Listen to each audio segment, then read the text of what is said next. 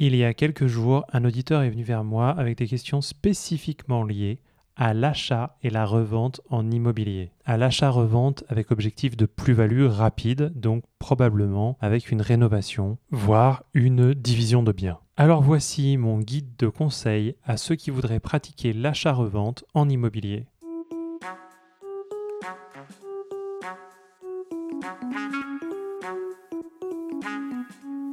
Bonjour, c'est Marian et bienvenue pour ce nouvel épisode du podcast FAQ Immobilier.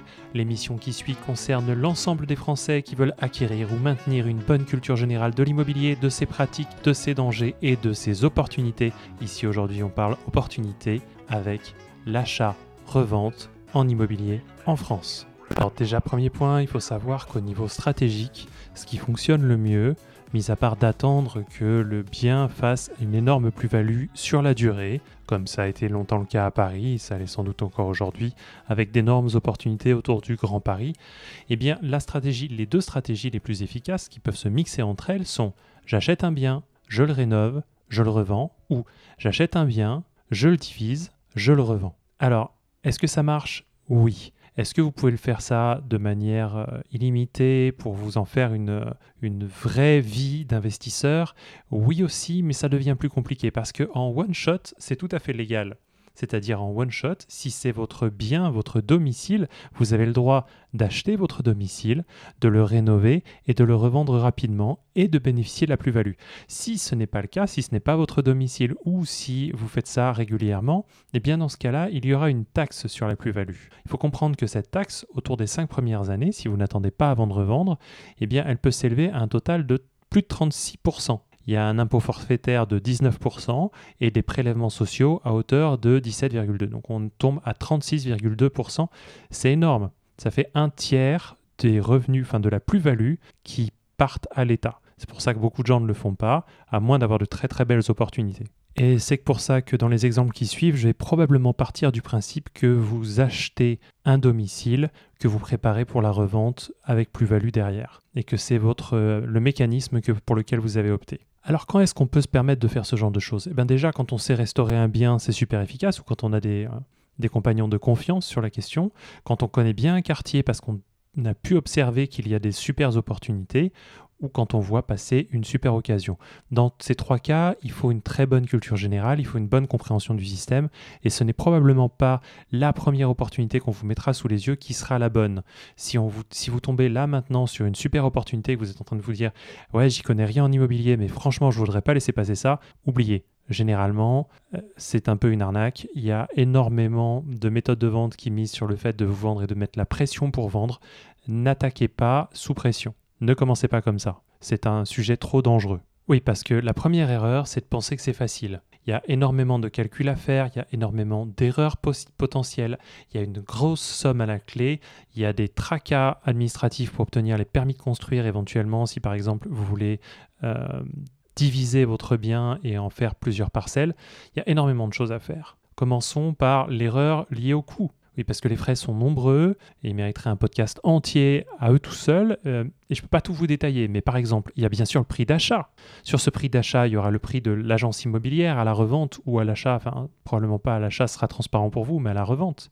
Il y a l'emprunt et le dossier bancaire, il y a la garantie bancaire, il y a les frais de notaire qui sont très élevés, il y a les frais d'hypothèque éventuellement, les frais d'architecte, les différentes taxes locales qui peuvent revenir vraiment très cher, les frais de raccordement aux différents réseaux, si jamais vous voulez raccorder à des réseaux, le coût des travaux. Oui, et en plus, idéalement, il faudrait les doubler pour être sûr. Idéalement. Il, vous faut un fonds de sécurité. Et puis, sur la plus-value, si vous n'avez pas vendu votre domicile et si ce n'est pas la première opération que vous faites, il pourrait y avoir une taxe sur la plus-value. Sauf, encore une fois, si c'est un one shot, si c'est votre première fois. Une autre erreur qu'on peut faire, considérant que la clé de ce truc-là, c'est de faire des travaux pour pouvoir revendre plus cher. Eh bien, une erreur très courante, c'est de faire des travaux trop ambitieux. Ils sont parfois, souvent inutiles, par exemple un triple vitrage à la campagne, ou alors d'attaquer l'électricité ou la plomberie. Ça peut coûter très très très cher et ça ne se voit pas, la plus-value n'est pas visible. Donc là-dessus, il y a un énorme travail pour pas grand-chose. Pareil pour la charpente ou les fondations rechercher à tout prix les fissures sur les murs et les plafonds, toutes celles qui pourraient avoir été causées par des déplacements de la bâtisse en raison de problèmes de fondation. Vous, vous ne voulez pas attaquer ce genre de sujet-là, ce sont des sujets qui sont trop chers la plupart du temps, ou alors vous y connaissez et mieux que moi, et là, c'est de votre responsabilité, bien sûr. Encore une autre possibilité, c'est celle de faire des travaux trop cache-misère. Ça se ressent, les acheteurs sont prudents de nos jours, ils le voient, alors à moins que le marché soit très très très très difficile du côté acheteur, et dans ce cas-là, vous aurez peut-être eu des difficultés de ce côté-là, ce n'est pas forcément l'idéal. Enfin, nouvelle erreur, celle de démarrer sans connaître des artisans fiables, sans s'y connaître soi-même en immobilier, ou même de ne pas contrôler régulièrement les artisans, tout simplement. Parce que avoir trop confiance et ne pas connaître un peu le secteur, c'est très risqué sur ce genre de sujet, il y a beaucoup d'argent à la clé. Alors vous allez me répondre, oui mais Marian, il faut faire quoi en vrai? Il y a plusieurs points, il y en a beaucoup, et je vais juste résumer certains de ceux qui me sont apparus les plus évidents et les plus frappants. Mais n'hésitez pas à vraiment euh, travailler sur la question avant de vous lancer, c'est important dans ces sujets-là. C'est aussi pour ça que ce podcast existe, pour vous permettre d'acquérir une bonne culture de l'immobilier. D'ailleurs, si vous connaissez quelqu'un qui a qui est en train de se lancer sur le sujet, n'hésitez pas à lui partager ce podcast, cet épisode en particulier, ou un autre qui le concernerait ou la concernerait plus directement. Donc, à faire, déjà prévoir tout autour du home staging. Le home staging, c'est euh, une, définition que j'ai déjà donnée par le passé dans des épisodes précédents. C'est pour vendre, il faut transformer un taudis ou quel que soit le site en quelque chose qui fasse envie, qui fasse envie au plus grand nombre. Si vous n'y connaissez rien, faites-vous accompagner ou prenez le temps de vraiment apprendre, connaître, étudier la question, parce que c'est le point qui va tout changer, c'est lui qui vous permettra de choisir comment optimiser vos travaux. Ensuite, deuxième, deuxième point à faire, bien sûr, c'est d'acheter au meilleur prix. On va laisser la négociation de côté pour quelques instants. Je vais vous parler par exemple du prix par rapport au quartier. Vous savez qu'il existe sur Internet, au niveau du site des impôts, un service qui vous propose de consulter les prix récents sur ces, euh, depuis 2014. Et eh bien ça c'est très très utile, ça vous permet de connaître les prix du marché et pouvoir vous, vous identifier où vous êtes dans votre proposition. Ensuite, il faut viser un vrai bon prix d'achat, viser au moins moins 20%. Et ça, c'est une règle ultra simpliste. Je le répète, il y a énormément de points à la clé, de, enfin de points à travailler pour pouvoir faire un bon achat. Donc si vous n'économisez pas 20% sur le prix d'achat, vous êtes très mal parti par la suite. Vous pouvez vous retrouver coincé. Peut-être que vous vous retrouverez coincé avec toutes vos finances dans ce seul achat et que vous serez mal pour la suite. Attention à ce que vous faites. Votre vie financière peut peut-être en dépendre. Deuxième point, vous avez trouvé un bien correct, eh bien il faut savoir bien négocier, trouver le bon vendeur. Souvent c'est un peu la même chose. Bien négocier, c'est savoir poser la question. Trouver le bon vendeur, c'est trouver le bon interlocuteur. Alors un bon vendeur, c'est un vendeur d'un bien qui est sur le marché depuis longtemps, il peut être un peu désespéré ou prêt à diminuer le prix.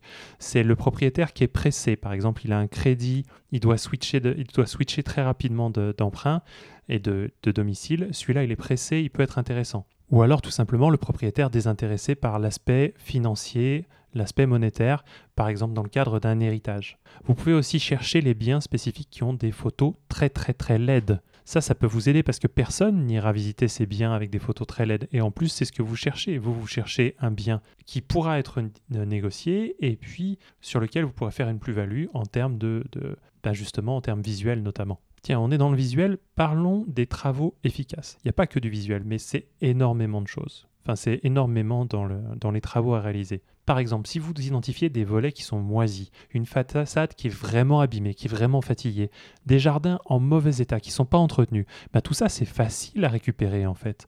Mais attention, il vous faut toujours une structure très saine. J'y pense comme ça, alors je vous en parle maintenant, mais il y a aussi le point des services administratifs, par exemple des raccordements au réseau, ce genre de choses. Il faut s'y prendre très en avance, il ne faut pas considérer que ça sera simple. Généralement, ça peut être un gros point d'arrêt sur vos travaux. Donc faites très attention à ce point spécifique. Prenez-vous à l'avance sur tout ce qui est communication et requête auprès des services administratifs. Je l'ai évoqué au tout début du podcast, mais connaître son quartier, peut-être parce que le quartier dispose d'un avantage majeur dont le vendeur initial ignorait tout, quelque chose d'unique qui plaira à coup sûr à une catégorie d'acheteurs spécifiques. Connaître son quartier, c'est très bien par exemple. Un très bon lycée pour les parents, donc là il faut viser une maison familiale, un hôpital de qualité, une station de métro qui ouvrira bientôt, tout ça c'est des points qui sont très avantageux et que vous ne pouvez connaître que si vous connaissez le quartier ou si vous avez fait les bonnes recherches sur le quartier sur Internet. Enfin, avant d'acheter, quelques précautions, quelques petites astuces peuvent être utiles, comme le fait de consulter les agences immobilières du quartier pour savoir ce qui se vend bien, qu'est-ce qui se vend mal, essayer de contacter plusieurs personnes, de vraiment communiquer pour vraiment apprendre un peu mieux comment, tout fonctionne dans ce quartier spécifique, et puis aussi tester de mettre en vente le bien tel qu'il devrait être à la fin des travaux. Avant même d'acheter, vous préparez une, euh, vous mettez une petite annonce en ligne avec le bien tel qu'il sera à la fin des travaux, ou euh, quelque chose qui ressemblerait, pour voir si ça se vend bien, pour voir comment réagit le marché. Et ça, ça vous donnera des indications très très très précises. En théorie, vous êtes en train d'attaquer, enfin vous êtes en train d'étudier un bien qui est sur le marché depuis longtemps, donc vous devriez avoir un peu de temps pour faire ça. Donc je le rappelle, connaître les prix du marché, euh, c'est important. Et pour ça, c'est une culture générale, des questions auprès des agences immobilières, la recherche, comme je l'ai dit précédemment, sur euh, le site des impôts. Et puis, enfin, toujours avant d'acheter, prévoir les coups durs potentiels. Alors les coups durs potentiels, ça peut se présenter sous de plein de formes différentes. Je ne peux pas tout proposer, enfin tout vous mettre sous les yeux, mais il faut que vous, vous ayez en option des alternatives, de l'argent de côté, j'en ai déjà parlé, que vous puissiez vivre plus longtemps dans le bien et que vous soyez prêt à chercher des solutions plus tard. Attention, l'immobilier n'est pas la panacée, il y a des risques inhérents. Enfin, au niveau de la mise en vente, eh bien, il y a plusieurs petites astuces que j'ai recueillies à droite à gauche, que je n'ai pas réalisées moi-même, hein, là je tiens à le préciser, mais par exemple des visites uniquement une fois les travaux finis, parce que manifestement, quand on n'attend pas la fin des travaux, les gens ne visualisent pas ce que deviendra le bien, et donc ne se projettent pas, et donc font des propositions un peu sous-évaluées. Et puis, quand les travaux sont finis, ben dans ce cas-là, engagez un vrai photographe, ne pas miser sur vos talents à vous, c'est pas le moment de faire des économies.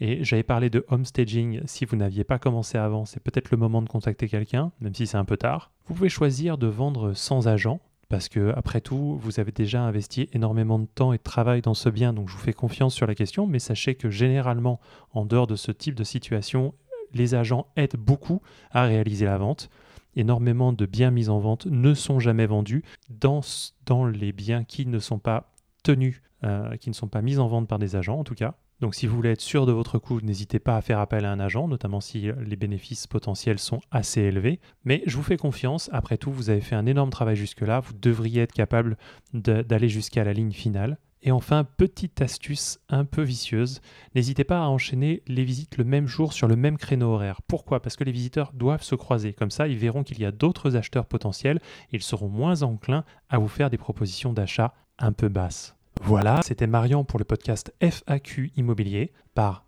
Grid Paris. Si le contenu vous a intéressé, n'hésitez pas à le partager à vos amis ou à nous mettre 5 étoiles dans votre lecteur de podcast. Alors bien sûr, là je pars du principe que vous êtes déjà abonné. Moi je vous retrouve bientôt, probablement dans quelques jours. Et en attendant, si vous avez des questions, des commentaires ou des sujets d'articles de podcast qui pourraient vous plaire, je vous ai ajouté un lien dans les commentaires de ce podcast. Comme ça, vous pourrez m'écrire directement et vous serez peut-être sélectionné en termes de, réponse euh, à l'oral dans le cadre d'un podcast entier, ou alors je vous répondrai tout simplement par email. Voilà, c'est une première pour moi, alors je compte sur vous. Si vous avez des questions, n'hésitez pas à m'écrire directement.